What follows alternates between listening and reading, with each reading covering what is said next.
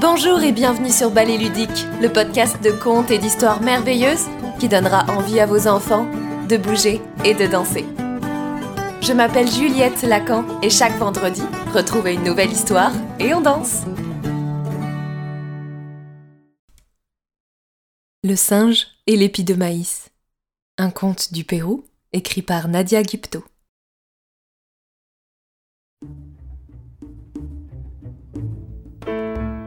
Il était une fois un petit singe blanc qui passait son temps à sauter.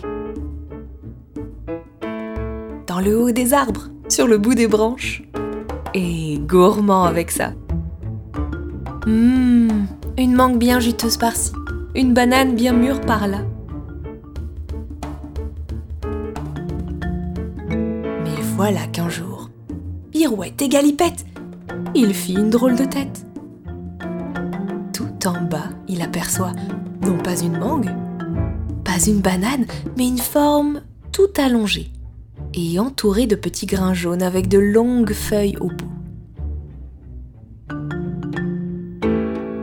Le petit singe a les yeux qui brillent. Qu'est-ce que c'est? Est-ce que ça se mange? Il y enfonce ses dents. Mmh, c'est délicieux Quel régal il vient de trouver un épi de maïs, tout blond, tout doré.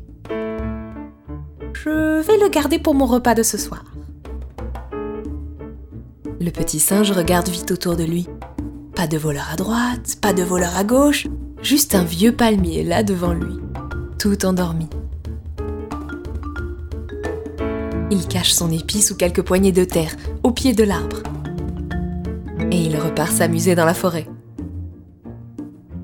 Mais voilà que le vieux palmier ouvre un œil. Il sort ses racines de la terre, s'empare de l'épi et le cache profondément sous son tronc.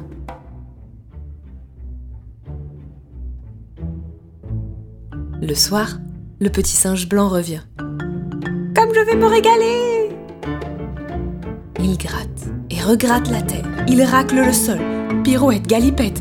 Il fait une drôle de tête. Rien. Il n'y a plus rien. Le vieux palmier là devant lui, tout endormi. Où as-tu mis mon épi?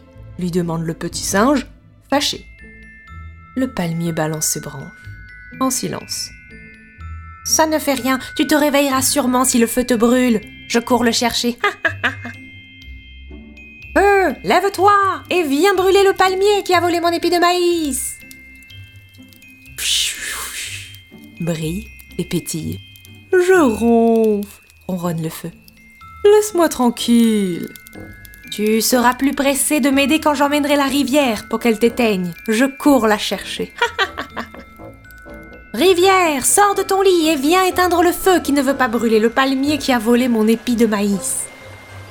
Clou, clou, clou, clapotis et gargouille. Je me repose, murmure la rivière. Laisse-moi tranquille. Tu feras sûrement moins la paresseuse quand je reviendrai avec le tapir pour qu'il t'avale tout entière. Je cours le chercher. tapir, viens boire l'eau de la rivière qui ne veut pas éteindre le feu, qui ne veut pas brûler le palmier qui a volé mon épi de maïs. Chron, chron, ronchonne et grogne. J'ai pas soif, laisse-moi tranquille, dit le tapir en lui tournant le dos. Tu seras sûrement prêt à engloutir des rivières entières quand je dirai au jaguar de te courir après et pour te mordre le derrière. Je cours le chercher. jaguar, viens mordre le tapir qui ne veut pas boire de l'eau de la rivière, qui ne veut pas éteindre le feu, qui ne veut pas brûler le palmier qui m'a volé mon épi de maïs. Grrr, râle et rugit. Tu crois que j'obéis à un minus rikiki comme toi? Va-t'en et laisse-moi tranquille si tu ne veux pas que ce soit toi mon repas de ce soir. Très bien. Puisque c'est ainsi, le Minus Rikiki court chercher les chasseurs pour leur dire où tu te caches. Chasseur Je sais à quel endroit de la forêt se cache le jaguar.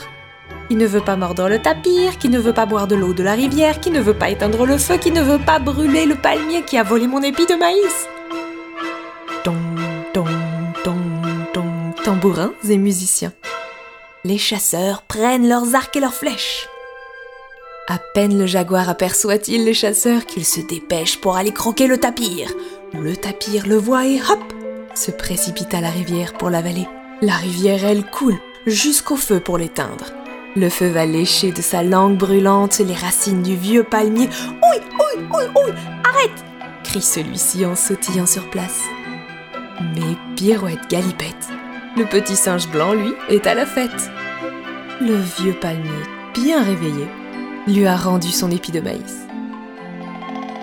Youpi Hurrah En remerciement, le petit singe blanc offre un grain de maïs à chacun des chasseurs qui l'ont aidé. Et c'est ainsi que depuis, dans tout le pays, le maïs est cultivé. Hommes et animaux se nourrissent de ces épis dorés. Charivari et Grignotti, bon appétit C'était le singe et l'épi de maïs. J'espère que cette histoire t'aura plu autant qu'à moi. Moi, je te retrouve la semaine prochaine pour une nouvelle histoire.